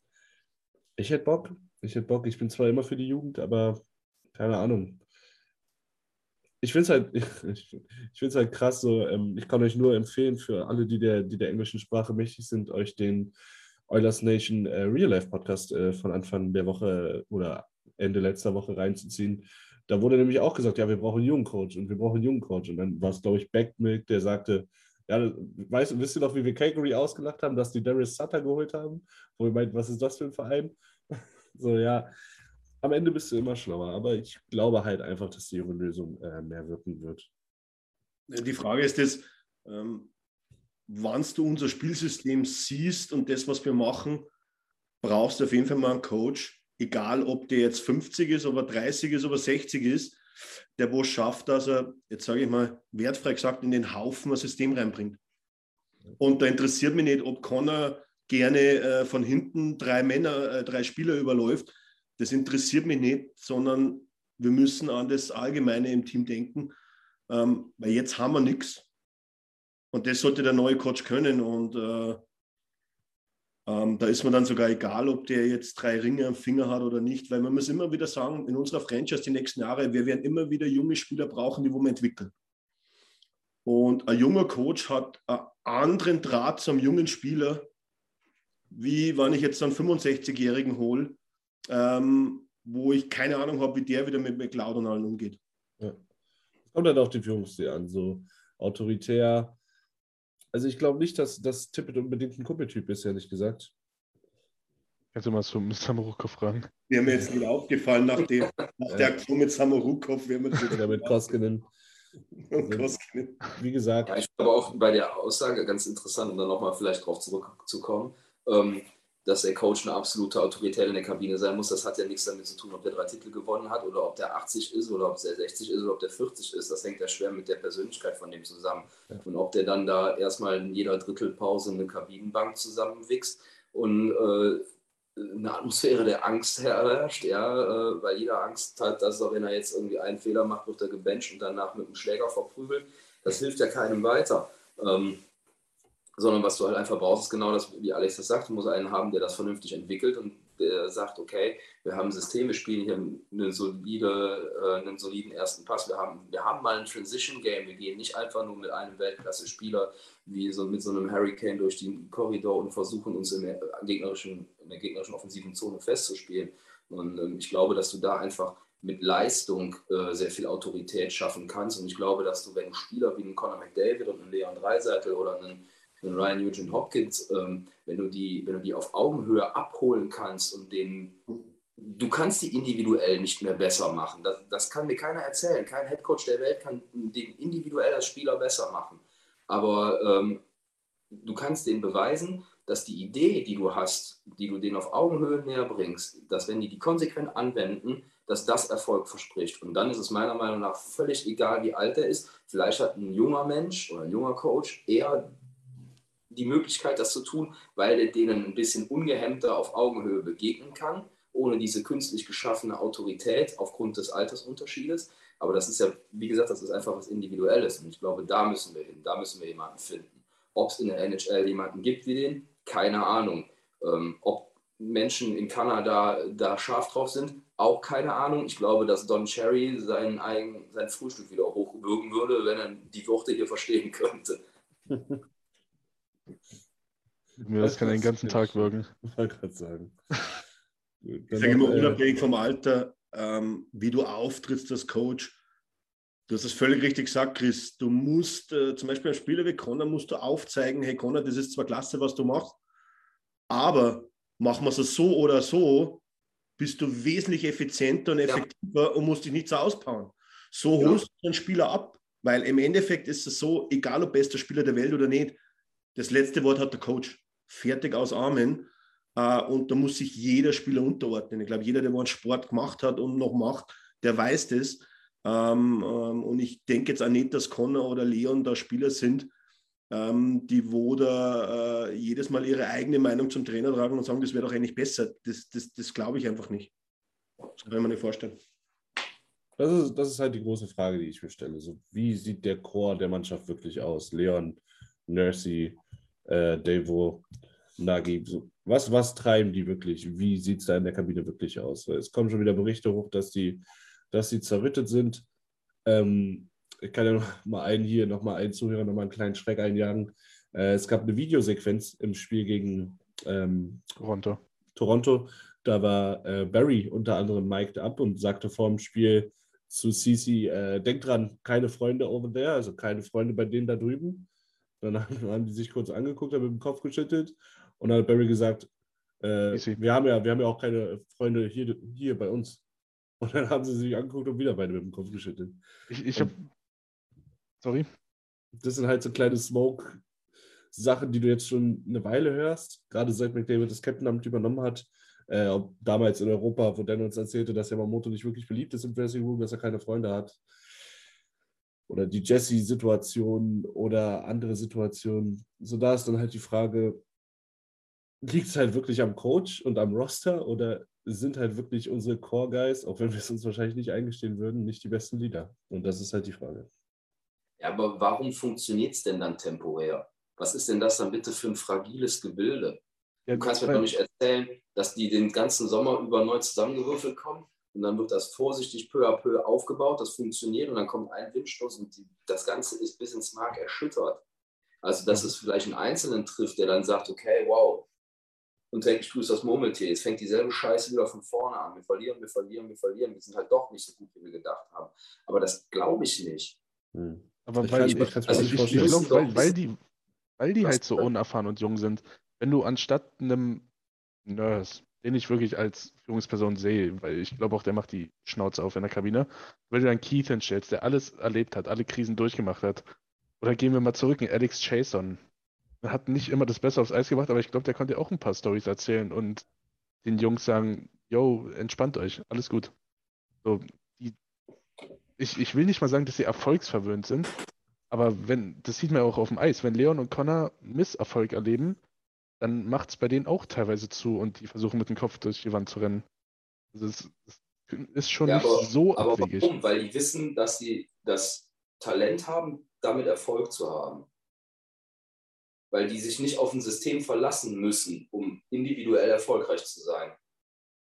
Also jetzt nicht, nicht falsch verstehen, ne? jeder ja. von den die da spielen, ist ja mit Sicherheit ein unglaublich talentierter Eishockeyspieler, keine Frage, sonst würden sie nicht da spielen. Mehr als wir bestimmt, ja. Ja, aber ja, mehr als ich auf jeden Fall. Wenn ich bremsen will, muss ich die Bande fahren. Aber, aber ähm, trotzdem stechen die halt in dieser Masse nochmal weit heraus. Und jeder mhm. erwartet von denen, dass die die Verantwortung tragen, dass wenn es scheiße läuft, dass sie aufgrund ihrer individuellen Stärke das Ganze noch ausmessen. Und da sind wir halt wieder bei dem Problem eigentlich muss das System so gut sein, dass auch die beiden wegfallen können und du trotzdem gegen Toronto ein Spiel auf Augenhöhe machst. Das kannst du verlieren, das musst du aber nicht verlieren. Und, und ich glaube, da liegt halt dann auch so ein bisschen der Hase im Pfeffer. Die sind, noch, die sind beide noch jung, die werden schon lange mit, diesem, mit dieser Erwartungshaltung konfrontiert und ich glaube, dass sie halt auch beide schon so viele Misserfolge hatten, dass sie da sicherlich auch mal einfach versuchen, wie du sagst, mit dem Kopf durch die Wand zu gehen und das aufgrund ihrer individuellen Stärke aufzufangen. Aber letzten Endes wann hat das denn angefangen mit, mit dem Verlieren der Spieler? Als, als Kies verletzt war? Als, passt das in etwa übereinander? Ja, Nurse, Nurse-Verletzung. Nurse verletzt eigentlich, und dann glaube ich, mit- verletzt war. Also ist das, ist das tatsächlich der Faktor, dass es dann einen Leader-Typen weniger in der Kabine gibt und der verbliebene Zweite das dann nicht mehr aufgefangen kriegt? Ich meine, wir sprechen da von, von, mit, mit Dreiseitel und mit McDavid sprechen wir vom Assistant Captain und vom Captain. Warum tragen die denn die Buchstaben auf der Brust? Weil sie die geilsten Spieler sind oder weil sie die Typen Genau sind, die darin sehe ich nämlich das? Problem. Das Connor halt die mit Frage, die 18 kann oder keiner 19 ins C zu geben. Ich habe vorhin, ich hab vorhin äh, Devils Highlights geguckt. Und ich habe zu Nils gesagt, ich kann mir wirklich nicht vorstellen, dass Nico Hischier ein guter Kapitän ist. Ich, ich kenne ihn zu wenig, ich kenne die Devils zu wenig, bin ich ganz ehrlich. Aber ich habe das Gefühl, dass die Buchstaben teilweise wirklich nach Leistung vergeben werden und nicht nach Leader-Mentality. Das ist, das ist glaube ich, eine, eine absolut legitime Frage. Und ich, ich glaube aber, aber das andere Thema, Chris, um da kurz einzuspringen, wie du jetzt gesagt hast, mit dem, äh, auch wenn einmal einer der Topstars ausfällt. Ich erinnere einfach zurück, ich glaube, ähm, es war vor zwei Saisonen, oder, die wo dann abgebrochen wurde, wo Connor länger ausgefallen ist. Und das Team Ja. hat es aufgefangen und hat sogar Siegesserie gestartet nach einem richtig beschissenen Dezember. Ähm, also das würde ich jetzt auch nicht so stehen lassen, denn das kann es nicht sein, außer, wie du richtig gesagt hast, du hast halt eine sehr instabile Konstruktion. Ähm, und ja klar, du holst Spieler nach Leistungsprinzip, aber vielleicht wird auch, und ich glaube im Real Life Podcast war das auch ein großes Diskussionsthema mit sehr viel Polemik dahinter, äh, das Roster-Thema und es ist sehr auf, auf Ken Holland eingeschossen worden, dass Ken Holland einfach nicht fähig ist, äh, Leon und Connor ein Team zur Seite zu stellen, mit dem die beiden sich einen Ring holen können. Ich glaube, dass das eine falsche Aussage ist, denn es geht darum, was für ein Team muss ich zusammenstellen, dass die Edmonton Oilers den Stanley Cup holen und nicht, welches Team muss ich zusammenstellen, dass Leon und Connor einen Ring bekommen, weil sie sonst Edmonton verlassen werden. Das ist die falsche Fragestellung.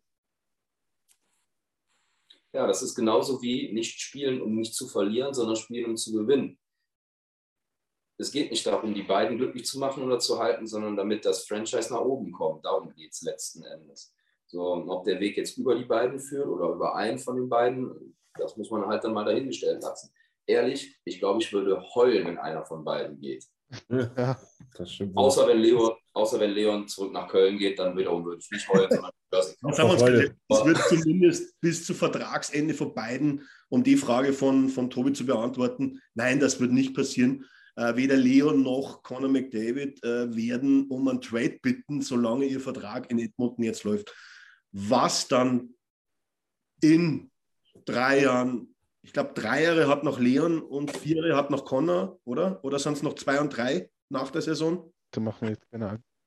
Ähm, aber egal, ähm, was da dann passiert, ja gut, gib uns eine Glaskugel und wir schauen rein. Ich glaube, die bringt nichts, die Diskussion. Ähm, keine Ahnung, ob Leon äh, in Pension geht äh, in, in Edmonton oder ob Connor in Pension geht in Edmonton. Ähm, zum heutigen Zeitpunkt, am 10. Jänner 2022, ist mir das eigentlich auch ziemlich bovidel, wie man in Österreich schon schön sagt. Ähm, dem Ende vom Tag, was interessiert mich, was in vier Jahren ist. Ähm, jetzt wollen wir was reißen und ich glaube, da können wir die Diskussion abschmettern. Keiner von beiden wird Edmonton verlassen, äh, solange ihr Vertrag, der wo jetzt gültig ist, rennt. Weil einfach Ein niemand diesen Gegenwert bieten kann.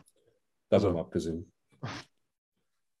Das mal abgesehen. Und wann es einen Gegenwert geben würde, könnte man uns am Ende nicht mehr leisten, weil wir dann zu viel Gehalt auf einmal ausgeben müssten. Also äh, ich glaube, Leon hat wirklich einen Barchain-Contract, äh, den die Oilers, glaube ich, viermal küssen müssen, ähm, weil diese 8,5 Mille äh, oder 8,5 Mio, Entschuldigung, ähm, die sind so Oilers-freundlich, das ist ein Wahnsinn. Das war damals schon und wurde damals als overpaid betitelt, aber Gute alte Zeit. So viel zum Thema Fanbase. Gibt es äh, gibt's denn sonst noch was, was ihr heute Abend noch loswerden möchtet, ihr drei Häschen? ich glaube, Christian Hingst, er hat zwar nicht in den Chat geschrieben, aber er hat am Freitagabend jetzt, wo, wo du dein persönliches Wochenhighlight hattest, hat, hat glaube ich, gefordert, dass du ein bisschen was erzählst. Ja, was soll ich erzählen? Es gab ein. Äh, Sieg oder Spielerbruch, schalalalala. ich, hatte, ich hatte am Freitagabend mal wieder ein Spiel in der Landesliga Berlin. Tabellenführer gegen Tabellenzweiten. Wir drei Punkte vor, aber ein Spiel mehr. Und dann. Berliner ah, Schlittschuhclub 1 gegen 2. Genau. Dann, äh, dann äh, stand es 10 zu 2 tatsächlich nach zwei, nee, 10 zu 1 nach äh, zwei Dritteln. Meine Mannschaft hat geführt. Zwei, zwei unfassbare Assists von mir. Das soll ich erzählen. Ganz starke Leistung. Ähm, nee, hat Spaß gemacht, witziges Spiel. Du hast aber gemerkt, so dass es sich im, gerade im zweiten Drittel, dass der Frust bei den Gegnern doch schon da war und es die ein oder andere Diskussion gab. Und als, äh, als dann abgepfiffen wurde zum, zur zweiten Drittelpause, ähm, ja, da, da, gab dann ein Wort das andere und da ja sowieso alle auf dem Eis waren, da man ja sich in die Kabine äh, begeben wollte, hat man sich dann mal ganz kurz, äh, ja, wie soll ich sagen, auf gefährliche Gegenstände abgetastet gegenseitig und mal äh, erzählt, was man denn von der, von der Mutter des anderen hält. Und da sind so Sätze gefallen wie, du zuckersüße Ober, Piep, äh, ich ficke deine Beep, setze doch meinen Fuß auf dieses Eis, bringe ich dich um. Schön, dass du das letzte Piepst, aber Ficke drin lässt. Das war eigentlich Pieps, oh, Pieps. Ähm, ja, Tim, du musst explizit kennzeichnen den Podcast. Äh, ja, war, war abenteuerlich, ähm, als, der, als der Schiedsrichter dann in unsere Kabine kam und sagte: 10 Duschen, 88 Duschen, 55, 2 plus 2, 18, 2 plus 2. Du, und beim Gegner muss es doch ein bisschen witziger ausgesehen äh, haben, weil die waren nur 13. Und da wurden dann fünf Mann duschen geschickt und zwei hatten zwei plus zwei. Ja. Und dann ist denen aufgefallen, oh, das reicht nicht. Ja, und dann wurde das Spiel ja. abgebrochen. Good old Hockey Game. Ich, äh, wer, wer, jetzt fragt, wen ich verprügelt habe, ich, hab, äh, ich hatte meinen Helm offen tatsächlich und so Conor McDavid-mäßig oben auf dem Kopf, sodass das Visier irgendwo hier ist weil ich eigentlich nur in die Kabine wollte. Äh, habe mich dann eingemischt, äh, habe relativ früh mir eine gefangen, habe den Helm verloren und habe mich dann an den Rand gestellt und dachte, nee, das ist es dir jetzt hier nicht wert. Und habe mich rausgehalten und habe das ganze Spektakel beobachtet. Äh, und da, und da, da gab es eine Menge zu beobachten. Also ich, ich war in den Stands und ich weiß, er wird es nie hören, aber Nummer 10 aus Nils seinem Team boah, hat der dem ein paar Batista-Bombs gegeben. Echt? Hilfe. Der, oh, der hochgenommen und aufs Eis geschmettert. Und der ist zweimal aufgestanden und ist wieder auf ihn zugelaufen und hat wieder genommen. Bam, runter. Oh, das ja, war schön. Das sind schon, also sind wirklich echt gut, äh, echt gut die, ähm, echt gut die Fäuste geflogen. Mich fragte dann auch noch einer, ob ich nicht auch Lust hätte, aber der hatte ein Gitter, da habe ich dir gesagt, du hast ein Gitter, so was sollen wir machen? Sollen wir uns jetzt mit gepolsterten Handschuhen ins Gitter, ins Gitter schlagen? Äh, macht dann nicht viel Sinn. Wie gesagt, ich habe mich da relativ schnell da aus dem Staub gemacht. Äh, ja, ich finde es bloß witzig, dass einer duschen geschickt wurde, der die ganze Zeit auf der Bank saß. der, der, überhaupt nicht, der überhaupt nicht beteiligt war. Die müssen da irgendeine Nummer verwechseln. Ja, du brauchst, du brauchst ja mal einen Enforcer, der wo nicht schwitzt. Ja, keine Ahnung, ist halt, ist halt nicht schön für den Verein. So beide, beide aus, aus, der, aus dem gleichen Verein lassen da die Fäuste fliegen. Aber. Dass du auf dem Eis prügeln musst ich muss jetzt hier so ein bisschen, ein bisschen den Interview-Typ geben. Wir waren zufrieden mit der, mit der Art, wie wir gespielt haben. Äh, wir haben wirklich richtig gutes Eishockey gespielt. Endlich mal. Ähm, wir hatten immer noch so ein paar kleine Fehler drin, die letzten Spiele, aber das sah richtig gut aus. Haben die echt äh, dominiert. Und Freitag geht's weiter. Ich bin eine DL mit euch. Freitag geht's weiter. Mit einem Käfigfight oder mit Eishockey? Mit Eishockey, hoffentlich. Schauen wir mal. Also erst dann, glaube ich, nochmal, um wieder auf die wichtigen Punkte zu kommen. Nichts gegen dich, Nils. Spaß. Ich glaube, Tobi hat noch mal eine Frage gestellt, ähm, die, glaube ich, kann man auch relativ schnell beantworten. Ähm, wie seht ihr das? Sind Connor, Leon und Nurse als drei Spieler 30 Millionen wert? Ja, Connor ist 30 Millionen wert. Das also, war eine Aussage, aber okay. So, so, jetzt nicht, aber ja. Ich, das war das heißt, wir haben drei Connors und na, das haben wir schon drüber. Nee, das ist weniger. Nee, Zwei also, Connors und ein Leon? 30 Na, was du drei Connors hast, bis bei 90 Millionen. Entschuldigung. Ja, also. Rechnen, Grundschule. Na, ähm, ich glaube, das können wir beantworten. Ja. ja. Und das ist ein Leader. Ähm, ich glaube, jeder hätte es gerne, dass er so punktet wie letzte Saison. Heißt aber nicht, dass er äh, nochmal kommt. Und das ist für mich ein bisschen in sein altes Schema zurückgefallen. Ähm, er schießt wieder überall hin, nur nicht da, wo er letzte Saison hingeschossen hat. Mhm. Das ist ein Thema. Aber er ist, glaube ich, ein Leader, das haben wir, glaube ich, haben wir schon erwähnt. Und über Leon seinen Vertrag und über, über Connor, ja, ja, die zwei Spieler sind sicher 20 Millionen wert oder knapp drüber. Also, ich finde es halt, halt ein bisschen schwierig. So, na klar, hat Nurse echt eine gute Saison gespielt, aber einem Spieler dann mit noch einem Jahr Vertrag so, so einen Vertrag dann schon zu geben, schwierig. Allerdings wäre dann auch UFA gewesen, ist natürlich noch schwieriger. Aber ich kann mir halt vorstellen, dass du, dass du dich im Sommer hinsetzt und sagst, der Vertrag anderthalb Millionen, zwei Millionen weniger hätten es vielleicht auch getan. Aber, das, aber diskutieren wir mal zurück, äh, wo wir gesagt haben, zu dem Zeitpunkt, wo die Vertragsverlängerung war, völlig, völlig ähm, hat es einige Signings gegeben, die ja. wo genau im selben Bereich waren. Ja. Und du musstest mitziehen, weil du wusstest nicht, was passiert. Genau. Ja, zu, zu, zu, dem Zeitpunkt völlig legitim. Das Marktlevel einfach halten. Es geht ja manchmal kein Weg dran vorbei, ob dir das wehtut oder nicht, aber dann entweder musst du gehen lassen oder eben halt hm. das marktübliche Salär geben. Aber du hast halt, das passiert, das passiert allen Teams. Du hast halt, du hast halt die Shooting Percentage bezahlt ein bisschen. So, das passiert dir ganz gerne auch mal beim, beim Stürmer. Ein gutes Jahr, eine überdurchschnittliche Shooting Percentage. Da wird dann halt äh, Geld gefordert und dann muss es halt geben, wenn er da bleiben soll. War der Fall, ist jetzt so 30 Millionen auf deine Top 3.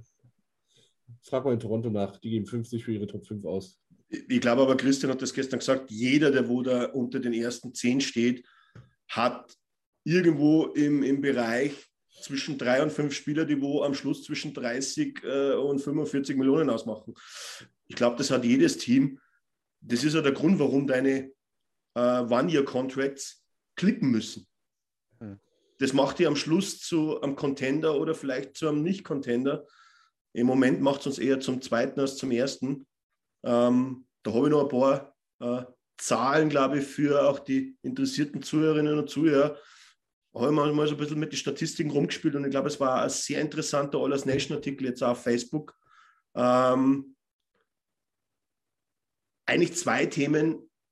Ja, bei der, bei der Statistik 16,5 hat uns das Powerplay extrem am Leben gehalten, weil damals, zum damaligen Zeitpunkt, glaube ich, ähm, war es ja so, dass über 30 Prozent der Tore aus dem Powerplay gefallen sind. Kaum haben wir kein Powerplay mehr, fallen die Haufen Tore weg. Ähm, ich glaube, das ist der erste Punkt, warum man vielleicht da in das Ding. Das zweite ist, ich habe mir die Shooting Percentage angeschaut und ich glaube, ähm, bis zum Dezember waren wir, glaube ich, bei knapp 9 Prozent über das ganze Team gesehen. Jetzt sind wir bei 7. Das hört sich nicht viel an, aber über das ganze Team gesehen ist das monstermäßig. Ein Leon ist, glaube ich, noch bei 12, ähm, der wo normalerweise bei 16, 17 ist. Das macht extrem viel aus, mhm. ähm, wo wir aber immer gleich waren. Ob man jetzt sagen will, gut oder schlecht. Wir haben uns bei den Torhütern nicht verschlechtert. Die Torhüter sind in der Safe-Percentage äh, auf die Liga gesehen immer noch als Tandem im selben Niveau, wie wir auch bis Anfang Dezember waren. Interessanter Fakt, glaube ich. Ja, also man kann halt keine Tore schießen. Shooting Percentage darf man echt nicht unterschätzen, weil wenn du, wenn du mal rechnest, das sind zwei Tore pro drei Spiele. So, wenn du, wenn du von äh, 33 Schüssen pro Spiel ausgehst. Also das ist schon wirklich was. Und die Chancenverwertung ist halt auch katastrophal zurzeit. Brauchen wir nicht drüber reden. Kein, kein Bounce. Keine Tore. Wenn du, wenn du im Moment bei ungefähr im Durchschnitt von zwei Toren pro Spiel stehst, wirst du nicht viele NHL-Spiele gewinnen und wirst da wahrscheinlich keinen tiefen Cup-Run machen. Das stimmt. Oder Playoff Run, sagen wir nicht Cup Run, sagen wir Playoff Run. Fertig aus Amen. Aber ich glaube trotzdem, ähm, als eines meiner letzten Worte in dem Stammtisch, ähm, ich glaube schon, dass wir am Ende fähig sind, dass wir zum Beispiel die LA Kings und San Jose noch biegen für alle Verschwörungstheoretiker und, und Unterwelt, äh, Untergangsseher. Unterweltler. Nicht, na, Verschwörungstheoretiker habe ich gesagt, aber war eigentlich komplett falsch angewandt. Ich, für alle, die wo jetzt schon ähm, Tränen in die Augen haben und alles wegwerfen, Jungs, die zwei Teams, die, die, die packen wir schon, ähm, dass wir wahrscheinlich nicht Erster oder Zweiter werden in der Division.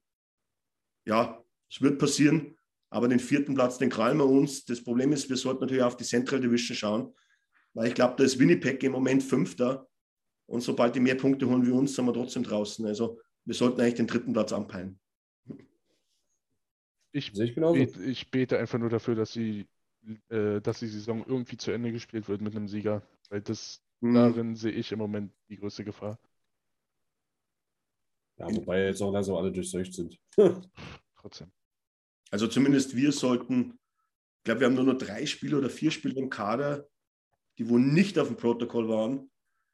Ähm, klingt zwar sehr makaber, aber zumindest hast du wahrscheinlich dann die nächsten drei Monate deine Ruhe.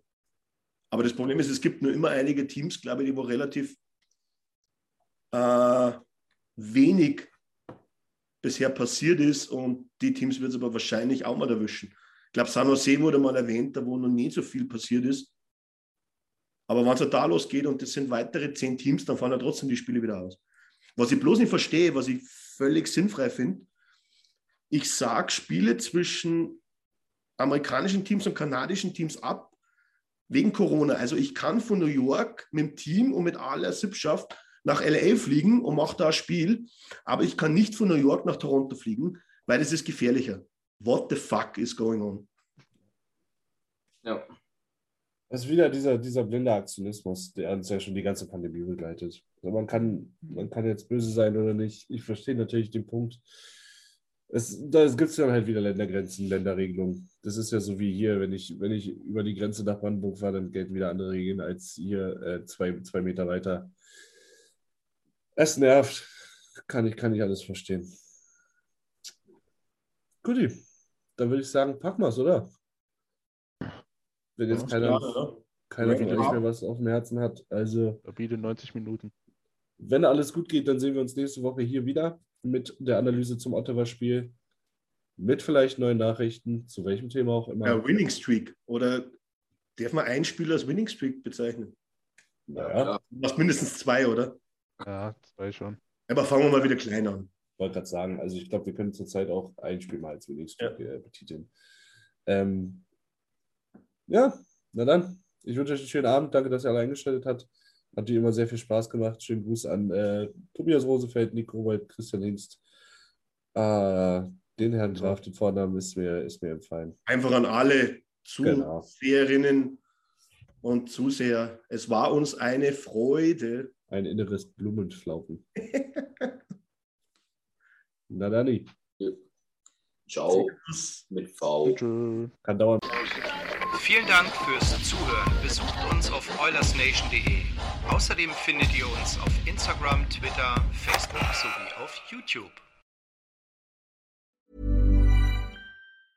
Mom deserves the best, and there's no better place to shop for Mother's Day than Whole Foods Market. They're your destination for unbeatable savings, from premium gifts to show-stopping flowers and irresistible desserts. Start by saving 33% with Prime on all body care and candles. Then get a 15-stem bunch of tulips for just $9.99 each with Prime. Round out Mom's menu with festive rosé, irresistible berry chantilly cake, and more special treats. Come celebrate Mother's Day at Whole Foods Market.